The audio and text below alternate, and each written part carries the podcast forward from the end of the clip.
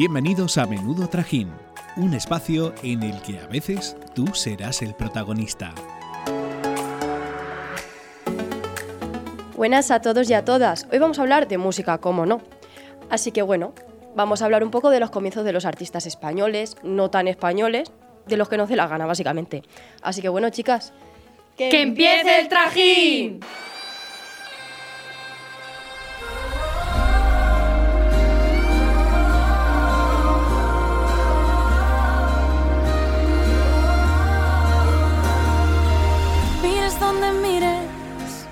Siempre encuentras verde. Puede que yo siga aquí. Si algún día quieres verme, llueve casi siempre. Casi siempre. Os vamos a presentar a un nuevo invitado que soy yo. Manolo. Y bueno, vamos a hablar un poco de, de esos artistas que empiezan a lo mejor en bares tocando solos, ¿no? Que se van a Madrid, como esta chica que está sonando, de la que luego hablaremos, ¿no? Así que, Merche. Venga, como a mí me Tú que conoces a mucha gente extranjera, sobre Exacto, yo todo. voy a empezar claro. por extranjeros, bueno, porque son los únicos que conozco, básicamente. Hay un grupo muy conocido que ganó Eurovisión, ¿eh? Y todo el año pasado. Bueno, Sí. creo que sabéis de quién hablo, ¿no? De Måneskin. Mones- Bueno, Moneskin, ¿eh? Cuidado. Bueno. ¿eh? Uh, que es la buena pronunciación en danés. Y ellos empezaron a tocar en las calles de Roma. Luego ya se presentaron al Factor X y desde ahí, ¿ves? San Remo, Eurovisión, ya eran internacionales. Es que en verdad en Eurovisión, por lo menos aquí en España, eh, últimamente mucha gente se hace conocida porque va a Eurovisión. O tipo, que son gente que no es muy conocida y tal, Mm. y, y los quieren lanzar como al estrellato yendo a Eurovisión. No ha salido del todo bien. Pero en Eurovisión se conocen Ya a muchos artistas también, por ejemplo, Mahmoud. También Sí. yo lo conocí por Eurovisión, yo no tenía ni idea de quién era. Moneskin también. Claro, Eh, La de Fuego, no me acuerdo cómo se llamaba. Eleni Fureira. También. Y sale Sí, gente muy guay que tiene temas bastante A ver, que moviditos. claro que se han Exacto, hecho porque- conocidos por, por las canciones que han llevado Sí. y, y ya después de ahí, pues Exacto, mucha un, gente un sigue éxito ya más carrera. fuera de sus fronteras. Sí. Porque, por ejemplo, bueno, Mahmoud sí que estaba haciéndose ya famosillo. Eleni ya tenía una carrera bastante consolidada. Sí, pero en yo, por Grecia, ejemplo, no la claro, conocía. En su país, exacto. Luego ya al estrellato fuera de sus fronteras. Te conocen internacionalmente. Y encima, por ejemplo, este año con el Benidorm Fest yo mm, prácticamente no conocía a casi nadie, a cuatro personas contadas, y ahora los conozco a todos. Yo solo conocía a las Azúcar Moreno y a Marta de Ote. Claro, yo Ah, y también. Ray- Bueno, y a Gonzalo Hermida, porque claro, me acordé, dije, mira, Gonzalo Sí, Hermida, sí, sí, sí, Maika. sí. Sí, pero lo conocíamos por Julia, si no cuatro, tampoco. ¿ves? Pero sí, bueno, que- pero es un productor Yo, por que- ejemplo, a las Tanchugueiras no, sa- no sabía Mira, quiénes eran. fíjate, yo sí que sabía quién era, porque yo Ya. estoy curtida en las cosas de. Rigoberta tampoco sabía quién era. Yo lo sabía sabía. por una amiga mía que la que clava con Rigoberta. Pues muy buena, mía, muy ¿eh? buena tu No amiga. veas. Muy buena. Que es que es lo que hay que hacer. Eh, pues escuchar a Rigoberta Bandini. Cultura nacional. Y buena música española. Y aparte de, lo, de Eurovisión, de festivales y tal, también hay mucha gente que se ha hecho conocida por, por programas o por lo que estábamos diciendo antes. Antes de los programas también tenían su recorrido. Mm, voy a nombrar a una persona que yo no pensaría en nombrar, pero Bisbal, antes de entrar en Operación Triunfo, tenía su, su banda, ¿no? Sí, eh, tocaban orquestas y todo Exacto, eso, en bandas orquestas. de... Sí, sí. Sí, sí, Sí. y, y luego, Mira. fíjate, quiero decirte, No se le ha dado nada mal. Claro, que tenían su carrera antes. Chenoa, evidentemente, también tenía su carrera antes, pero que se han hecho conocidos al final para toda España, pues mm, porque han ido a un programa. O porque una canción suya a través de las redes sociales ha sido un boom y ya todo Claro. el mundo empieza a escuchar a ese artista y Eso está pasando ahora ahora, se ha hecho famoso. Sí, con TikTok. Claro. Que empiezas en TikTok y ahora mundial. porque como queman tanto las canciones, al final dices, pues a ver quién ha cantado esta canción, va, te la vas a guardar y empiezas a escuchar canciones suyas y al final... Ya, ahora el reto es ha- hacerte viral en TikTok. Sí, Claro, antes era hacer vídeos para YouTube, como hizo Pablo Alborán en su sofá, en su casa, y, y Pablo Alborán Y es ahora ahora. mismo mm, uno de los más importantes en España. Bueno, yo, yo diría el más importante casi, porque Sí. es conocido en todo el mundo, o sea, hace gira por todo el mundo, es que es brutal. Mm. Pero porque es muy bueno. Y empezó tocando la guitarrita en su casa, ¿eh? Y gente que sofá. empieza en el metro o en la calle. Claro. Sí, sí, Sí, de sí. esos hay un Hace poco vi un, un vídeo de un chaval que tocaba en las calles de Madrid y, Y o sea, estaba cantando la canción de un cantante, justo el cantante pasó Sí. por allí. Es que no me acuerdo quién era. Despistaos. Creo que sí. Y se pasaron a cantar con él. Sí, sí, sí. Y Es mola mucho. Si veis en los programas estos de televisión tipo La Voz, todo dicen, pues es que yo cantaba en el metro, Sí. tal, para ver si me hacía conocido, tal. Y mira, pues oye, muchos Luego triunfan. Y mucha gente que es mm, de otras partes de España, que se han ido a Madrid a buscar, a buscarse la papeleta así un poco. Sí. Tipo, mm, Bebe, no sé si Rosalén se fue a Madrid o no sé, no sé qué hizo, pero creo que también ha tenido una trayectoria así de empezar desde lo bajo e ir subiendo poco a poco. Evidentemente Vanessa, eh, un montón de gente que ha Y que luego muchos así, de ellos, si vas bares. conociendo a gente del mundo de la música, también consigues que sean teloneros. En Belén algunos- Aguilera. Mira, es que, por ejemplo, En Rosalén, cuando eh, aún no era muy conocida, sino que ya tenía sus propias canciones, pero tampoco mucho, hizo un concierto en el Carlos Belmonte, creo que fue con Alejandro Sanz, y no sé si fue Pablo Alborán o Pablo López, uno de los dos. Y eso fue, claro, tú imagínate, allí se reunieron 20.000 personas. Claro. Y, a- y a era la raíz de ahí, pues, la y de ahí ya claro. empezó, ya fue su boom. Claro. Es que hay mucha gente así. Mm, María Pelae, por favor, María Pelae, mm, contéstanos ya. Y ven, por favor. Y Chenoa. Llevamos intentando cuadrar agendas con María Pelae mm, lo que llevamos de programa. O sea, muchísimo Desde tiempo. septiembre, yo creo que ya está bien, ¿eh? Y ella empezó así, se fue de Málaga también a, A Madrid. a Madrid a buscarse la vida un poco también tocando por los locales de Málaga. Es que mm, yo creo que hay que tener mucha fuerza mental para eso, Sí, porque sí, sí. yo que sé, igual te vas a Madrid, que con lo caro que es Madrid, eh, te vas a tocar los peores días, porque no te conoce nadie, entonces te dan los peores días de la semana. Mm. Y tú tienes que, que sobrevivir con el dinero que ganas. Exacto, es que, que te no lo ganas tú porque no ¿eh? tienes tu propia discográfica. O sea, todo. Y si te quieres sacar una canción, la pagas tú. Sí. Hasta que ya no llega tu boom. Por ejemplo, entrevistamos a la chavala esta, Pilar Mosó. Ella se tuvo que producir Claro. su disco y se lo ha tenido que pagar ella. Exacto. Y si no, es que no... Y eso para muchos es complicado. Sí. Hay gente que no se lo puede permitir. sí. Y hay gente que se va muy joven, porque es que, mm, cuéntanos un poco la invitada de hoy, porque se fue, se vino mm, muy joven a Madrid, se fue muy joven a Madrid y, y ella era de Galicia, entonces bueno, Dejó su tierra de Galicia Claro. Madrid, qué menuda diferencia. Hombre, desde luego, Galicia mucho más grande. La moneda del peaje para pagarnos el viaje. Siempre debe ser más pequeña que las ganas que tengamos de volver. Yolisa se postula como una de las promesas del pop nacional en la actualidad. La artista gallega saca al mercado su primer álbum A Golpes de Fe, en el que nos cuenta experiencias que ha vivido en su propia piel. Es un disco lleno de emoción y de crecimiento personal. Ella lo apostó todo por la música, dejando atrás una de sus grandes pasiones, el fútbol sala, y también alejándose de su tierra natal, Galicia, a la que le dedicó un himno. Buenas, Yoli. Eh, hoy me acompañan Maika y Victoria, que es quien te va a hacer la primera pregunta. Bueno, eh, con tan solo tres años la música entró a tu vida de una manera muy peculiar, ¿no? Entonces cuéntanos cómo fue la historia de, de tu vida con la música. Eh, pues sí, bien pequeñita. La verdad es que a mi padre le encanta la música de siempre y en especial los, borel- los boleros. Y, y con tres añitos siempre me ponía un montón de música. Y el primer bolero que yo recuerdo que me, que me cantó fue Contigo Aprendí. Y de hecho hay una referencia en una de las canciones del disco que se llama Salvavidas a, a ese momento concreto. Y yo creo que, que ahí me enamoré un poco de, de la música y de los boleros. Y bueno, pero de la música en, en general. Creo que fue un poco ahí cuando yo dije, wow. Y eh, muchas veces has manifestado que tú eres una persona como muy tímida y, y muy miedosa, ¿no? Entonces, esa timidez y ese miedo han impedido en algunas ocasiones hacer lo que realmente te gustaba hacer. Sí, bueno, no sé si impedido hacerlo, pero sí posponerlo hasta, pues hasta hace cuatro años que yo me vine a Madrid, porque la música siempre es algo que a mí me ha encantado, pero jamás me había planteado eh, poder dedicarme a eso por, por el tipo de personalidad que tengo, ¿no? Y, y- y sí que siento que muchas veces es una limitación para, para mi vida diaria y sobre todo en, en- con lo social que, es- que está el, el mundo ahora, ahora mismo y, y tal, con, con redes, aunque no sea físicamente, y,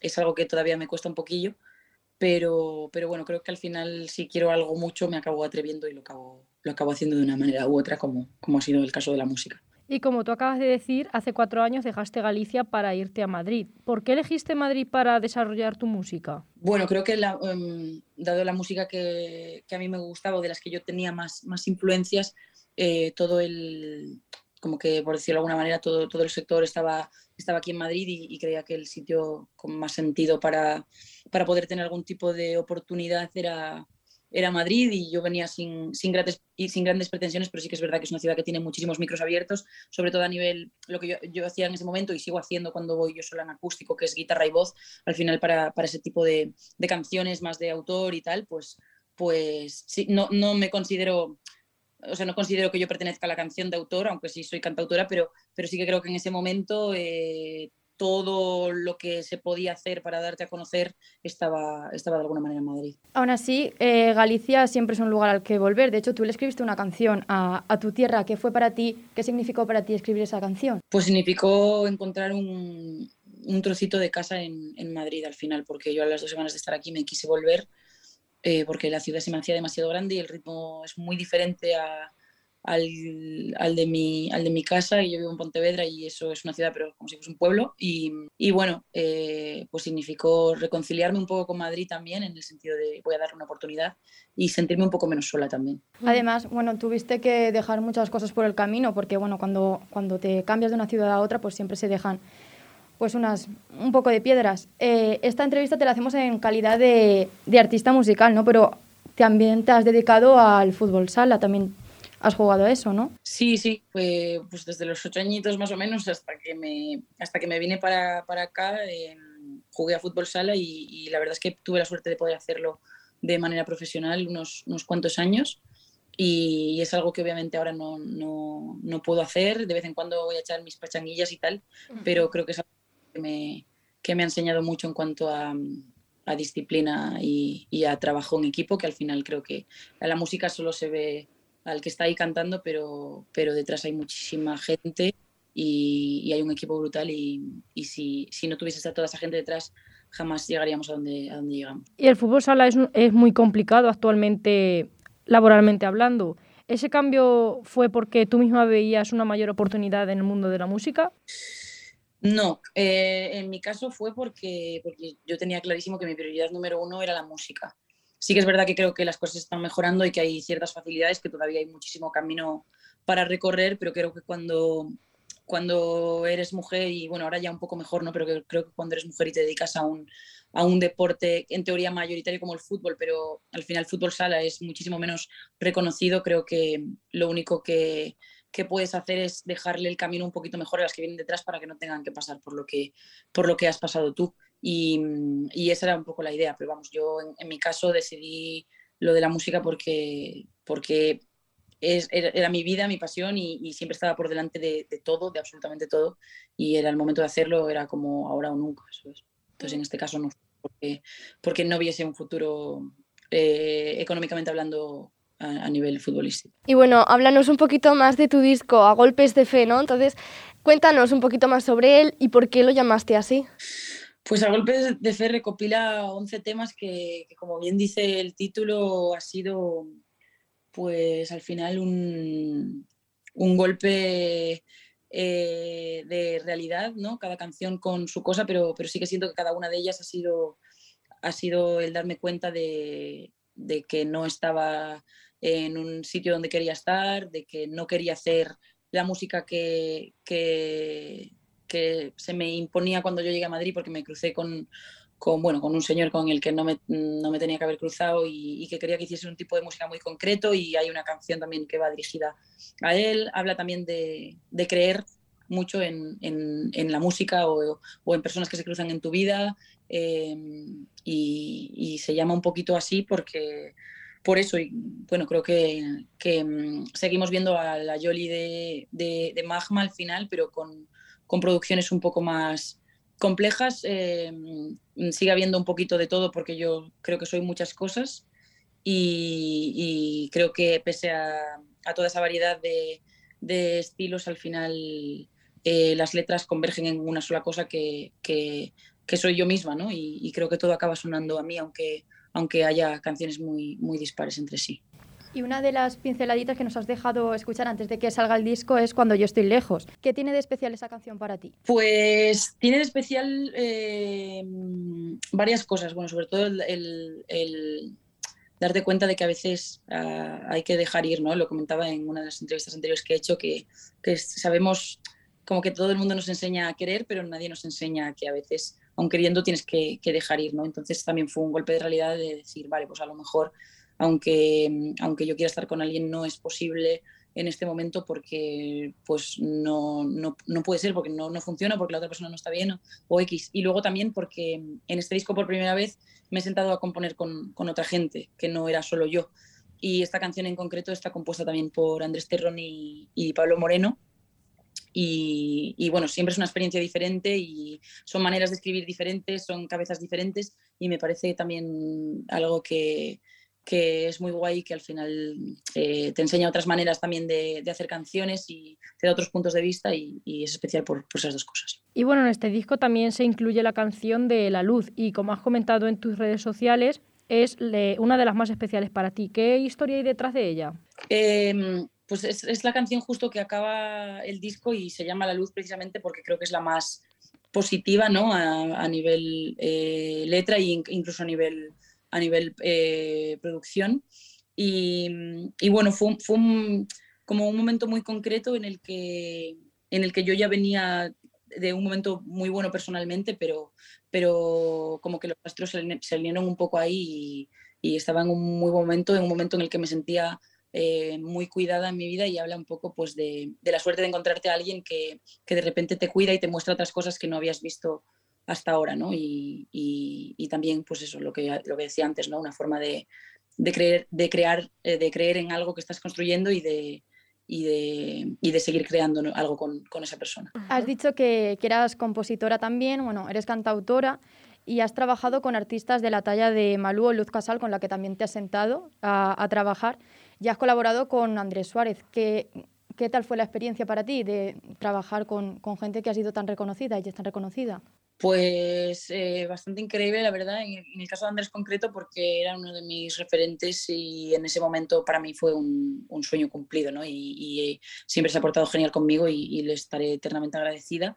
Y bueno, pues luego Malú y Luz Casal, pues te, te puedes imaginar, al final, eh, en los tres casos es gente que lleva muchísimos años dedicándose a la música, que, que te sientas y tienen un montón de cosas que, que, aportarte y que enseñarte y, lo único que hace es sumarte a ti para, para seguir creciendo tanto como compositora como, como, como artista, ¿sabes? Entonces, eh, a mí me parece un, un sueño y, un regalo, ¿no? Poder sentarme un ratito y que me den su punto de vista y, y poder entender un poquito desde dónde ven las cosas y, si yo puedo aportarles algo también a, a ellos en este caso, pues, pues mira, súper agradecida doblemente. Bueno, y así ya para terminar, ¿tienes ganas de gira? ¿Dónde vamos a poder ver y escucharte? Eh, a ver, yo creo que me va, prácticamente vamos a hacer una gira como la que hemos acabado hace nada, que van a ser eh, bastantes ciudades, pero sí que es verdad que lo, lo, primero que hay cerrado haremos probablemente con banda, pues eh, Madrid, Barcelona, Valencia y, y Coruña 100%. Y, y, luego bajaremos al sur también, pero bueno, estamos acabando de cerrar eh, todas las ciudades lo más próximo ahora es las firmas de discos que vamos a Madrid, a Coruña y a Varna, que ahí, aparte de firma de discos, haremos un, pequeño, una pequeña idea, ¿no? pero en acústico de lo que, de lo que es el disco. Y, y bueno, pues eso, en verano algún festival y tal que, que todavía eh, hay que anunciar, pero, pero donde empezamos la gira fuerte, digamos que es en, en septiembre. Bueno, pues estaremos muy pendientes de todas tus novedades y bueno, ya te dejamos porque estás a tope de, de, promoción. Muchísimas gracias por habernos dedicado un ratito pequeño para hablar con nosotras y bueno, estamos encantadas. Gracias a vosotras, gracias, de verdad. Sigues en cada canción. Desde el día en que te marchaste de aquí, no he encontrado otra razón y yo tan de no saber qué hacer. Tanto nos costó cerrar la puerta. Nunca lo quisimos ver. Tú de huir y yo de correr. Tropezándonos justo en la meta. Bueno, yo lo tengo que decir porque a mí siempre me pasa. Cuando entrevistamos a algún cantante, algún artista o algo así, eh, yo luego me quedo en bucle con las canciones, porque yo de hecho ahora mismo estoy en bucle con el disco de Jolly, o sea, a mí me encanta. Es que tiene unos temazos, Claro, la es que además te pega mucho escucharla. Es que a mí esta música Es muy me gusta Vanessa. muchísimo, sí. De hecho, yo mm, la primera vez que escuché a Jolly, yo creo que era con su canción Todo Contigo, que fue como muy conocida y tal, pero no sé si fue con esa o con otra, pero fue como el verano pasado y tal, y me gustó ya un montón. Estuve a punto de ir a un concierto, pero es que lo hacía lejos y no me daba, no me daba la vida. Solo hay que ir a los de Vanessa Martín. Bueno, sí, no. sí, sí. Mm, yo sí. No, que quería ir a uno de Yoli, pero es que eh, imposible, o sea, no podía, así que por favor, yo estoy esperando ya fechas de gira. Mira, como va a sacar el, a sacar el nuevo disco, Hombre, Claro, nos dijo, eh, nos ha dicho ella que, que iba a sacar gira. Entonces, pues Hombre, claro. estaría bien. y sacar que iba giras, a ir a. Madrid, a Barcelona y en Galicia, obviamente. Hombre, yo creo que también se pasará por Valencia. ¿no? Espero, espero. Sí, Pero bueno, Madrid también pero pilla bueno, aquí cerquita. claro. Sí, no, si ya Madrid va a ser ya nuestra segunda casa, Sí. en nada. Nos tenemos que alquilar un puente allí. El, el puente está bien. Para sí. vivir. O una estación de metro. Pero bueno. Poco se dice que igual nos vamos a parecer un poco a Yoli y en algún momento, que no, que, no Tenemos creo que ir a buscarnos un poco la vida a Madrid. Nos vamos a tener que ir a Madrid a buscarnos la vida, sí. De diferente forma, porque no somos cantantes. Vamos a dejar no también queremos, nuestros no. pueblos. Vamos a llegar allí a Madrid con una mano delante y otra detrás. Pero bueno, Sí, porque es que el metro es un poco complicado. no, bueno, tampoco te creas. Es que eh, Merche ha subido en metro un día, ¿sabes? Dos, en toda su vida, dos días en toda su vida. Quiero decirte, mm, Metro Hombre. Madrid encima. Es que es, es chungo, porque eso tiene muchas cosas, que si para un lado, que si para otro. Pero bueno, Google Maps te lo dice todo. Siempre te puedes confundir. Los revisores están para algo, hija. Ah, no, si yo iba preguntando a todo el mundo, por supuesto. Si no acaba en, en el aeropuerto. Eso tiene mucho que ver con, con los comienzos de la gente. Seguro que Claro. también se pierden. Claro, porque llegaban desde el aeropuerto. claro, sí.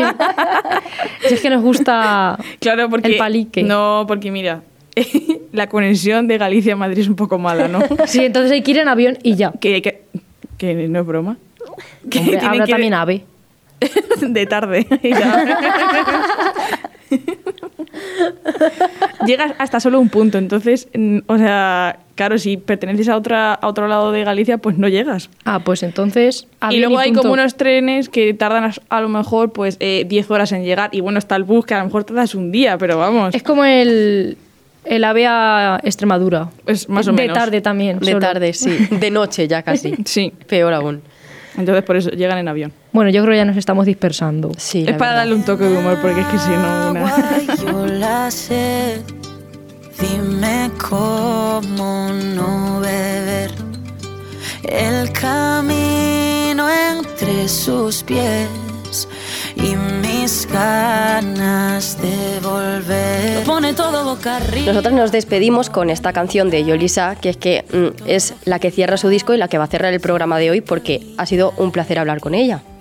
Y bueno, también habréis echado de menos en la tertulia a nuestra compañera Victoria, que no ha podido estar con nosotras, pero que esperemos que esté ya aquí Sí. con nosotras y podamos seguir grabando y que la echamos ya de menos. Por supuesto. Así que, hasta, el, el próximo trajín. que aún puedo ser, que no todo estaba perdido me he salvado otra vez. Puede que este sea mi sitio y el suyo también. Esto es todo por hoy. Síguenos en nuestras redes sociales. Arroba menudo trajín barra baja. Es que la barra baja estaba en oferta.